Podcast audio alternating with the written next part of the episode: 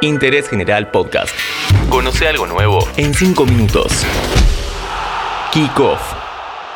Este podcast lo presenta la licenciatura en Comunicación Periodística de la Universidad Católica Argentina, la única de nuestro país acreditada por el Consejo Latinoamericano de Acreditación de la Educación en Periodismo. Conoce más sobre la carrera en uca.edu.ar barra ingreso. UCA, tu casa de estudios. Buenas, ¿cómo están? Bienvenidos a un nuevo podcast de interés general donde en este caso hablaremos de Diego Maradona, pero nos vamos a meter en la vida del 10 y su etapa como entrenador. Asados más que entrenamientos, la salida por elecciones, la mascota que no fue.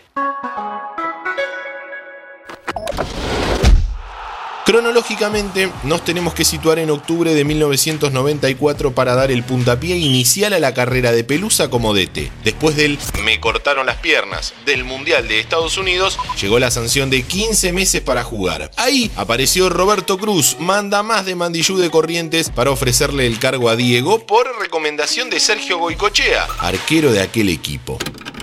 Yo en el momento que asumimos con Carlos la dirección técnica de Mandillú ya no pensé nunca más en ponerme a jugar. La experiencia correntina dejó un saldo de un partido ganado sobre 12 disputados, pero se destacan el empate frente a River en el Monumental y con Racing en Corrientes. No sé si con Maradona entrenamos mucho, pero comíamos unos asados bárbaros, dijo alguna vez el paraguayo Guido Alvarenga, número 10 de aquel equipo. El presidente de Mandillú no cumplió con nada de lo prometido, se peleó con Maradona y Diegote, a dos meses de haber llegado, se fue del conjunto correntino. No, ya tenemos el, el no del presidente para seguir. A comienzos de 1995 le llegó la propuesta de dirigir a Racing. Juan de Stefano era el presi de la academia y ese año había elecciones. Necesitaba un golpe de efecto porque veía que Osvaldo Otero, su rival, crecía en las encuestas.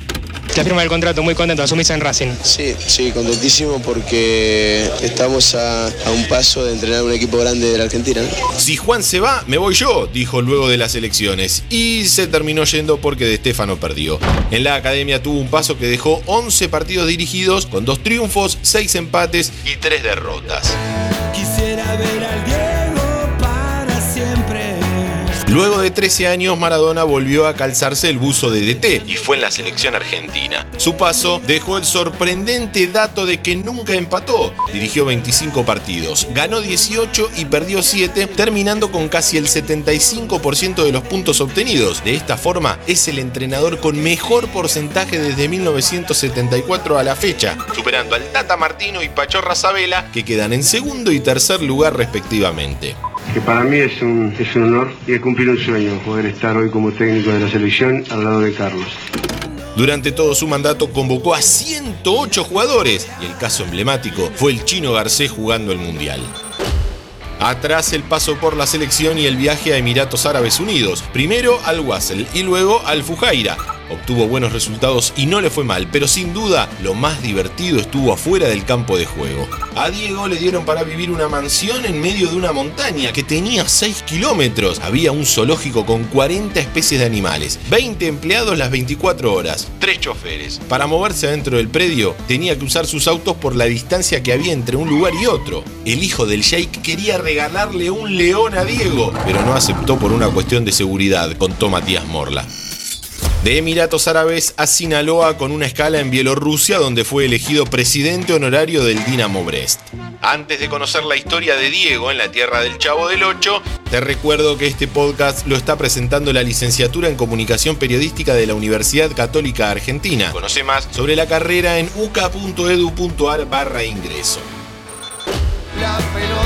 Maradona en Sinaloa alcanzó dos finales para ascender a primera. Dirigió 35 partidos con 18 victorias, 10 empates y 7 derrotas. Muchas historias se vinculan con el paso de Diego por México. Y ahí la recomendación de la serie Maradona en Sinaloa que se puede ver en Netflix, Pochoclos de por medio. En plena pandemia, Pelusa cumplió un año como DT de gimnasia. Igual que en Racing, amenazó con irse si no seguía el Prezi. Ahora vive en un country cerca de Estancia Chica para no comerse las dos horas de viaje que tenía desde Bellavista. Interés General Podcast. Encontrarnos en Spotify, en Instagram y en interésgeneral.com.ar.